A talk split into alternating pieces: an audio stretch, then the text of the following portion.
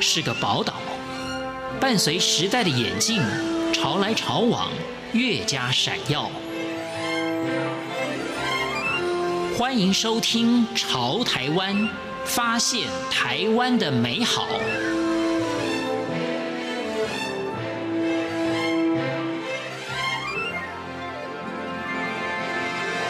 欢迎朋友们收听《潮台湾》，我是徐凡，出生于台南一个充满美味食物的地方，曾经担任报社美食记者十多年，现在往饮食的路上走。相信人离不开食物，食物也离不开人。擅长以简单温暖的文字诉说食物背后的故事。品尝过世界各地上千家的餐厅，他也许多的著作。因此，今天我们请饮食作家陈静怡带我们去吃一吃、走一走台南府城。首先来台南，一定要先尝尝。台南担子面。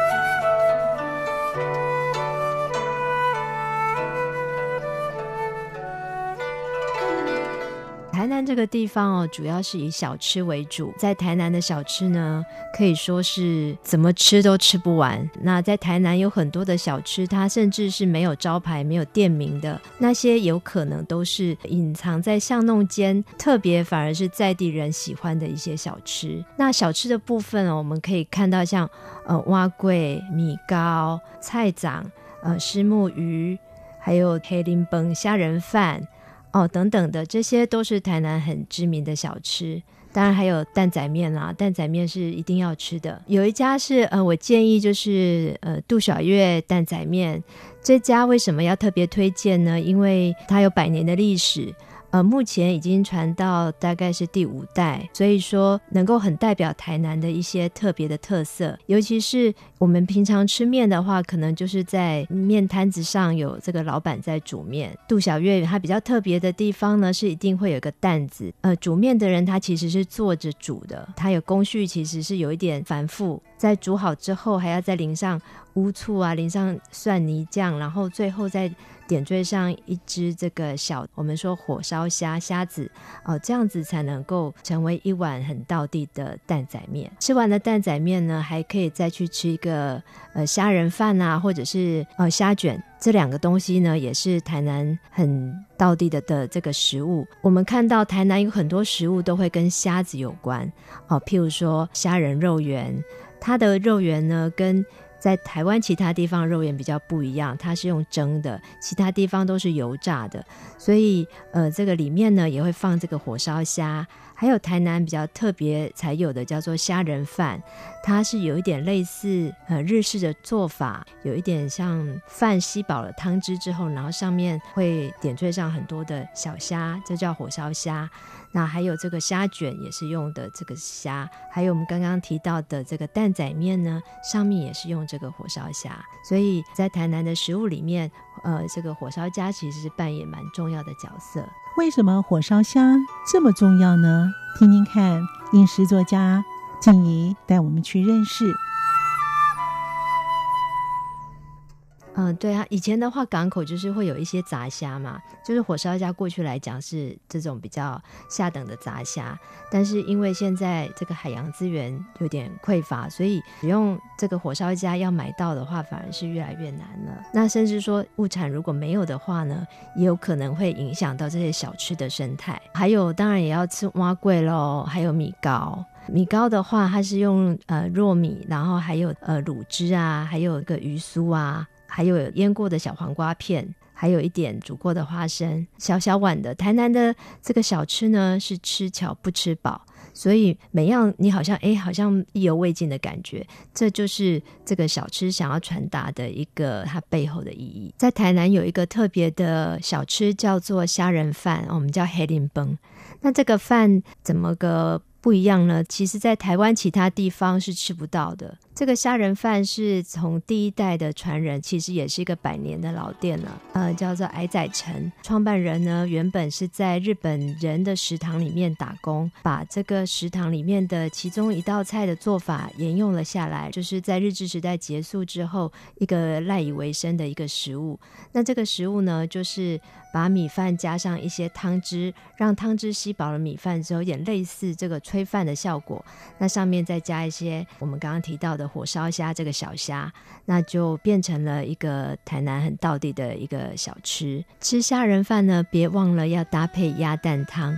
为什么要搭配鸭蛋汤呢？说明了台南人把这个物资呢发挥得非常的极致。我们知道很多的虾仁呢，就剥了很多的虾壳，这些虾壳再回收给了养鸭人家去喂鸭。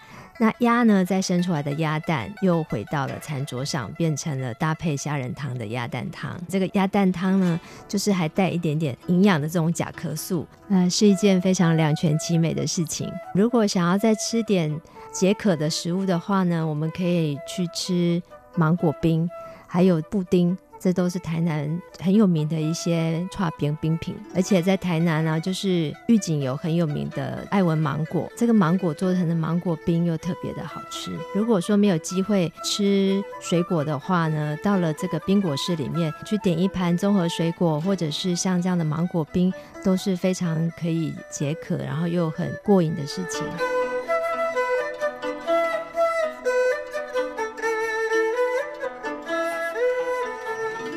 台南白河关子里最有名的莫过于童仔鸡，为什么呢？听听看，静怡告诉我们这则故事。到白河这个地方，通常就是到关子岭这个地方呢，通常都是要去泡泥浆温泉。这里的温泉很特别哦，它是带有这个泥浆的，所以过去来讲的话，是会在一天或者是当天来回，在这个地方泡个温泉，然后再回家。可是泡完温泉之后呢，通常肚子就饿了。往关子岭半山腰的沿路呢，其实现在有非常多的。童仔鸡，或者是我们讲瓮仔鸡啊，这样子的一个食物，为什么会有这么多家呢？一开始的时候，就是因为天气冷嘛，泡温泉，有些人呢，他们会在路边，就是用竹竿去串着鸡，然后来烤鸡来吃，然后一边取暖。后来大家闻到那个香味，就觉得说，哦，好像很好吃的样子。慢慢的，就有一些店家就开始卖起了童仔鸡，就是把有一个瓮呢，在里面放鸡，然后再用焖烤的方式让它烤熟。吃的时候呢，是类似手扒鸡的方式，戴上手套啦，哈，厚的手套，然后再大家一起来拆鸡来吃，嗯，那个感觉也是非常过瘾的。我觉得很特别，就是大台南地区有一些地方乡土鸡的这个料理啊，我们。如果到了东山，东山这个地方，我们通常会想到就是东山咖啡。诶，不过咖啡不仅是用来喝，也可以用来煮汤。我第一次想到这个咖啡机的时候，就想说这个味道不晓得会怎么样哦，很难想象。嗯，其实煮咖啡机它也是有一个很特别的由来。这个跟我们的政令宣导竟然是有关系的。在二零零四年的时候，那时候的台南县政府想要办一个东山咖啡节，可是呢，因为很多都是农家，他们很少开咖啡馆，卖咖啡的店只有三家。这时候政府单位就说：“这只有三家，我们办起来这活动看起来太凄凉了吧？我们应该多一点，多多益善才会热闹啊。”这时候呢，附近呢有七个农家，他们就说：“那这样好了，我们每一个人来开一家店，这样就可以凑成十家了。”就没想到他们真的说说到做到，就每一个人都开了一家店。从那时候开始就想说，哎，有了咖啡，那要卖什么餐呢？结果他们就自己想出来，就是卖类似咖啡机，把这个咖啡加到汤里头去煮鸡，这样子。那可是其实每一家的做法都不太相同。有的人呢是把咖啡像我们手冲咖啡那样萃取出来，然后再去煮；有些人呢是把新鲜的咖啡豆。一起加进去煮，还有的人是用咖啡粉，所以每家煮出来的风味都不太一样。那我那时候也在担心说，这咖啡越煮越滚的话，那水分一直流失，咖啡不就会越来越苦吗？不过呃，有些店家还是做的不错，他是以这个大骨或蔬菜去当汤底，那咖啡只是一个增添风味的方式，所以其实会越喝越甘甜，却不会越喝越苦，呃，是一个很特别的尝试。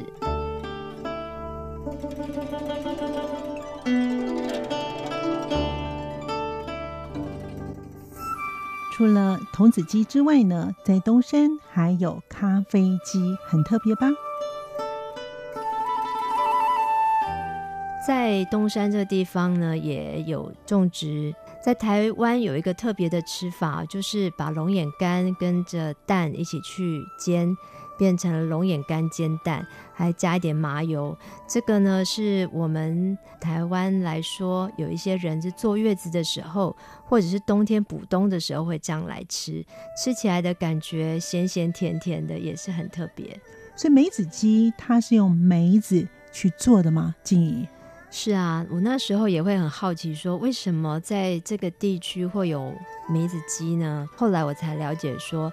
在过去日治时代，日本人把南西的梅岭这一块地方呢，就设置为产梅的地区。日本人他们也饮食习惯就习惯吃这个乌梅莫西，就是梅作为他们食物的一部分。腌好的梅子就会直接送到日本去。在日治时代结束之后呢，台湾人其实比较没有吃梅子作为为正餐的习惯。梅子后来呢，就拿来做成蜜饯，还有就是。梅岭这个地方也是一个很好赏梅的地方。后来当地人看到了很多的观光客来观光，也希望能够开发一些食物，增进跟当地的一些活络，所以呢就把梅子加入了鸡汤里面，就变成了一锅的梅子鸡。梅子鸡并不是纯粹把梅子放进去这么简单，还要去研究到底要放多大的量跟多少的比例，让这个汤头呢。带点酸，又带点甜，又有甘味，余味无穷，这样子的一个表现方式。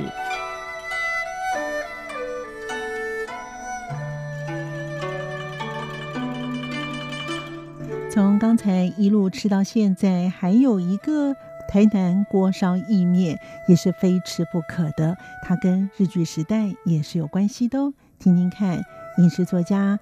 陈静怡带我们去了解，我们可以从这四个字哦来分解它的意思。前面两个字是锅烧，锅烧呢在日文是 nabeyaki，它是一种烹调方式。这个东西呢并不是台南独创的，但是如果加入了意面，那可就是。台南才有的一种吃法，在早期的时候哦，有一个店叫做民族锅烧意面。它刚开始的时候没有卖锅烧意面，呃，夏天的时候就卖冰，然后耳袋；冬天的时候就卖锅烧大面。什么是大面呢？大面就是我们俗称的乌龙面，也就是日本时代留下来的粗的白的面条。有一天，老板娘她肚子饿了。他不想再吃那个大面，所以他就到隔壁摊子呢，去跟鳝鱼意面的老板借了面来煮。诶，没想到味道非常好。后来呢，还把这样的面煮给客人吃，反而就使得锅烧意面就蔚为流行。那锅烧意面的面条是很特别的。它呢是有加入了鸡蛋跟鸭蛋一起融入面条里面，所以煮出来的面它本身就带有汤头是带有蛋香的，很特别。汤底就是用柴鱼去熬成高汤，它配料有像鱼板啊、丸子啊、蛤蜊啊、蛋啊、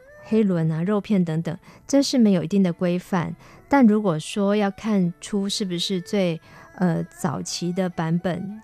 那些专卖店会放炸虾跟炸鱼，为什么要放这两个东西呢？就是延续了日本的一个天妇罗的这种做法。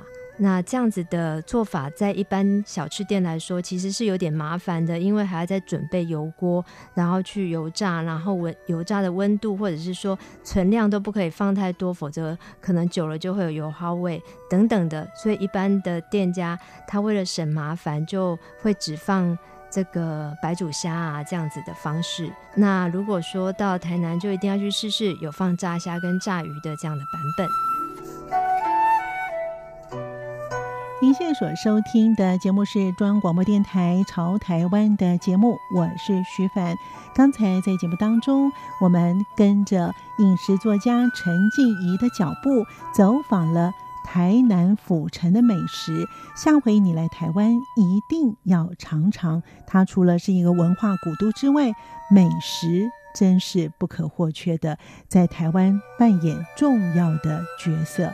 下次一定来尝尝看喽！许凡祝福您，我们下次见。